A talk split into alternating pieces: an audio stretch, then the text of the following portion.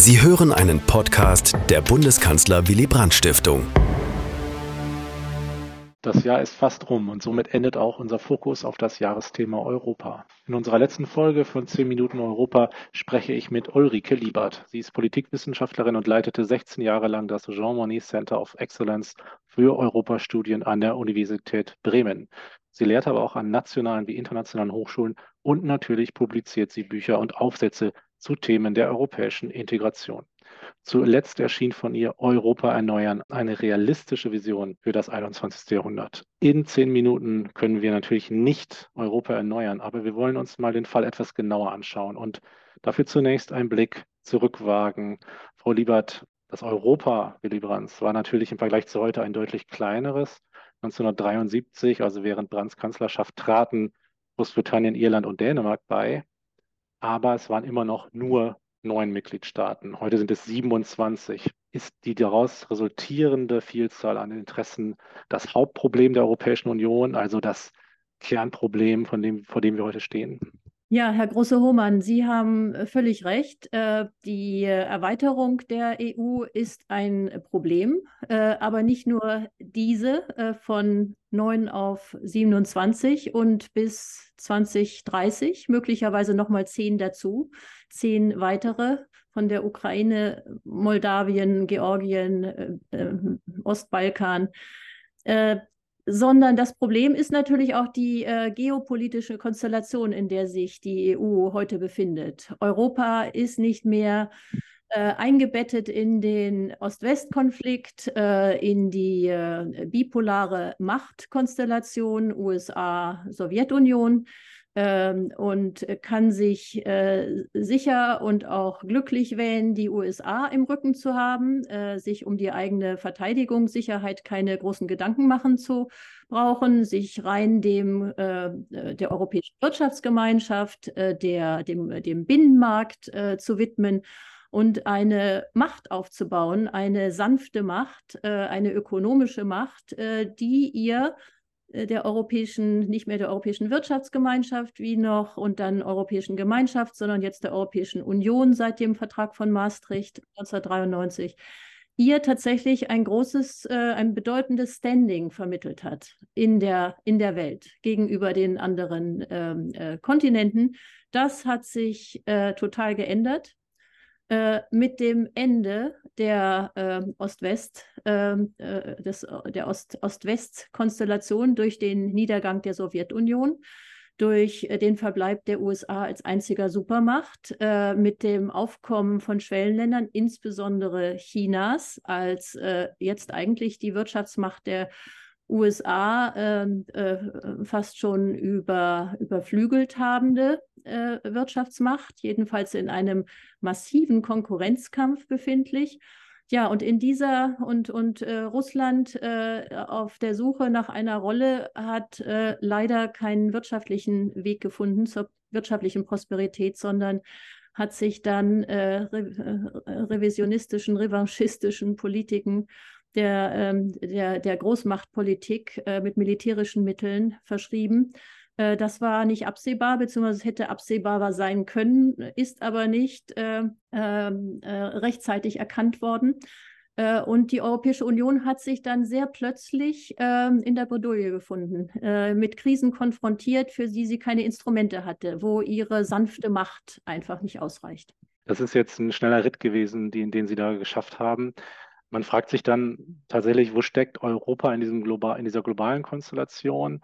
Und ähm, vielleicht dann auch die Frage hinterher, und welche Rolle kommen dann Nationen wie Deutschland, Frankreich? Man hätte auch noch vor einigen Jahren Großbritannien hinzufügen können, aber gerade Deutschland, Frankreich, den großen äh, Staaten innerhalb der Europäischen Union zu. Erwarten Sie da mehr Alleingänge oder mehr, mehr gemeinsames, äh, äh ja, mehr, mehr Zusammenschließen im Sinne der europäischen Integration? Ja, ähm, wenn Sie, Sie haben vorhin verwiesen auf mein Büchlein von 2019 anlässlich der letzten Europawahlen, hm, Europa erneuern. Äh, das ist ein Imperativ, der nach wie vor gültig ist und sogar noch in vehementerer Art und Weise. Wobei ich aber zunächst mal, was das Image der EU betrifft, äh, festhalten möchte, es äh, wird negativer dargestellt, als es wirklich ist. Es gibt tatsächlich eine ganze Reihe von Leistungen, von Errungenschaften, die man diesem, ähm, sagen wir, ökonomischen Riesen und dem politischen Zwerg EU nicht zugetraut hätte.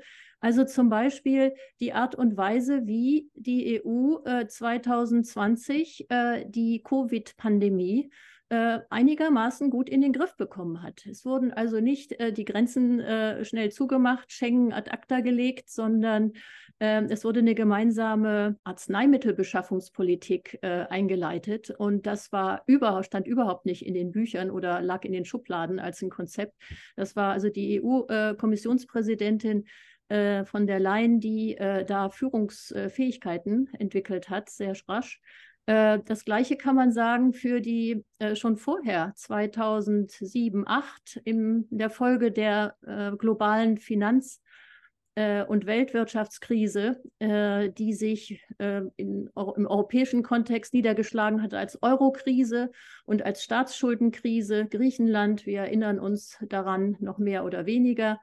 Mm, und diese Krisen hat die EU in einem sehr langsamen und sehr schmerzhaften Ritt, ähm, äh, der also fast dazu geführt hätte, dass Griechenland ausgeschlossen worden wäre aus der, also ein Grexit, ja, äh, das ist Gott sei Dank verhindert worden. Man muss auch sagen, dank von Macron damals und äh, Frau Merkel.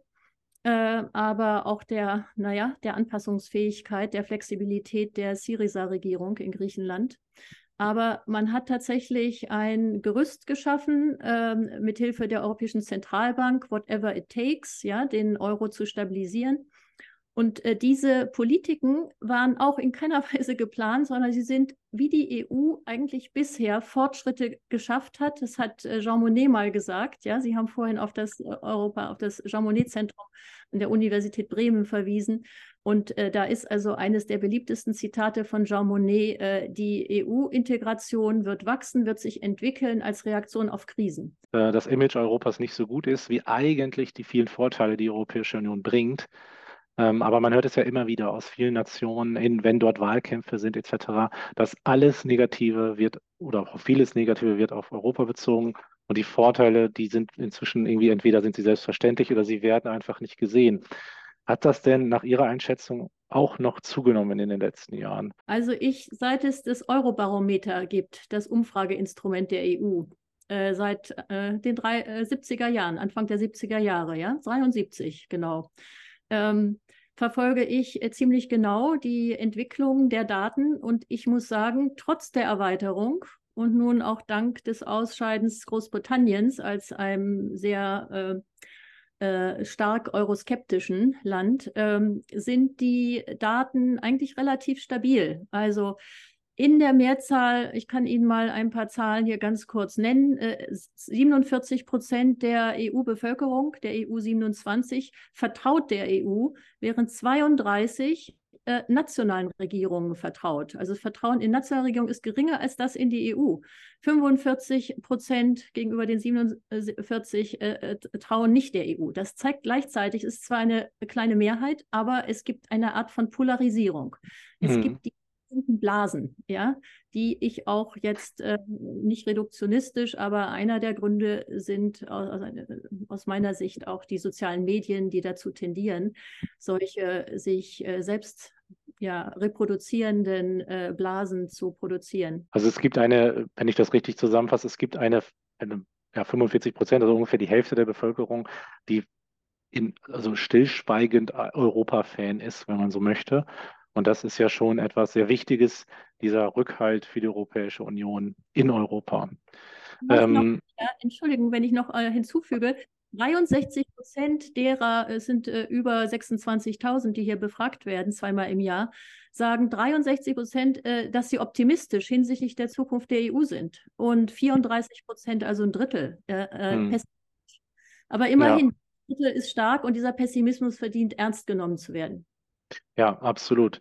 Ähm, wollen wir einmal auf Deutschland schauen und auf die nahe Zukunft? Sie sagten gerade, Ihr letztes Buch ist erschienen, als die letzte Europawahl anstand. Jetzt äh, bin ich fest davon überzeugt, dass Sie sich auch jetzt intensiv mit der Europäischen Union befassen, also vor der Europawahl 2024.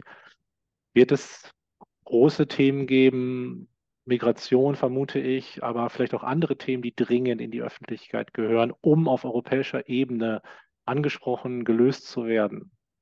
Ja, also äh, das, was in den Medien jetzt erscheint, ich würde nicht sagen, dass das der Weisheit letzter Schluss ist, sondern ich möchte mal ähm, sechs Punkte nennen, die ganz wichtig sind für die strategische, lang, längerfristige Neupositionierung der EU, ja, innerhalb der globalen Mächte, Ungleichgewichte und Dynamiken. Also einmal äh, diese Fragmentierung der Macht in der Welt äh, und die Machtverlagerung, die genauer zu reflektieren und darauf zu reagieren. Ja, das ist bisher viel zu wenig äh, passiert und ähm, äh, zu genau zu reflektieren und auch Entscheidungen zu treffen, ob jetzt eine äh, Soft Power oder eine Hard Power gefragt ist seitens Europas. Äh, und da auch sehr, würde ich jetzt sagen, vorsichtig zu sein mit der Hard Power, ja, sondern tatsächlich äh, diplomatische äh, und andere Fähigkeiten eigentlich vorne anzustellen.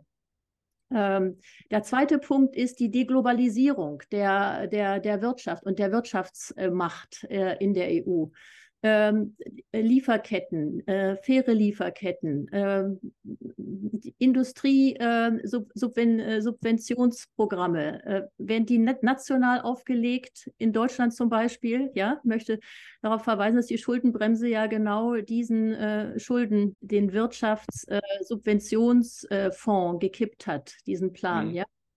Ähm, das äh, Bundesverfassungsgericht. Äh, das wurde äh, jetzt im Ausland, in Italien zum Beispiel, gar nicht mit so viel Kritik gesehen, weil gesagt wird, wenn Deutschland die großen Industrien fördern kann, wir können das nicht.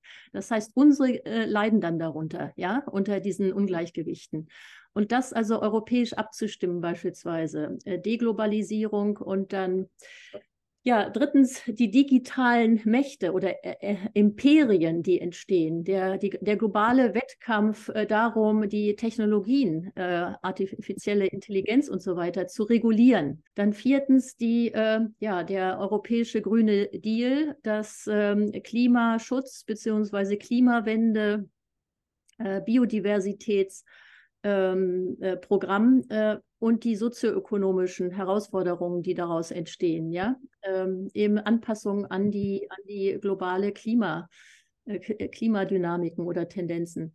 Und dann fünftens, äh, ähm, was äh, mir ganz, sehr besonders wichtig ist in meiner jetzigen Arbeit, äh, das heißt die Ermächtigung der Bürgerinnen und Bürger. Also wenn Demokratie, Demokratisierung, und da möchte ich ganz gerne äh, anschließen an Willy Brandt, mehr Demokratie wagen, hat er in seiner ersten Regierungserklärung 1969 gesagt, was mir damals sehr gefallen hat. Ja, äh, ich habe damals äh, ähm, es war ein Ergebnis äh, der oder eine Reaktion auf die Ereignisse von 1968, die Studentenbewegung. Und er hat also nicht nur das Deutsch-Deutsch-Verhältnis, äh, Deutsch-Verhältnis, sondern auch insbesondere die Demokratisierung ähm, auch in den auch in der Wirtschaft zum Beispiel, ja, angesagt. Und ich denke, das ist äh, sehr wichtig und das wird eine Odyssee sein, eine demokratische Odyssee, weil nämlich, sie nämlich transnational erfolgen muss. Frau Liebert, ich möchte Sie an dieser Stelle einmal unterbrechen, weil wir die zehn Minuten, unser Podcast heißt zehn Minuten Europa sonst sprengen. Wir haben mit Willy Brandt begonnen und enden hier auch mit Willy Brandt. Ich danke Ihnen für das Gespräch und für die realistische Einschätzung über die Zukunft Europas. Dies war ein Podcast der Bundeskanzler Willy Brandt Stiftung. Für mehr besuchen Sie uns auf www.willy-brandt.de.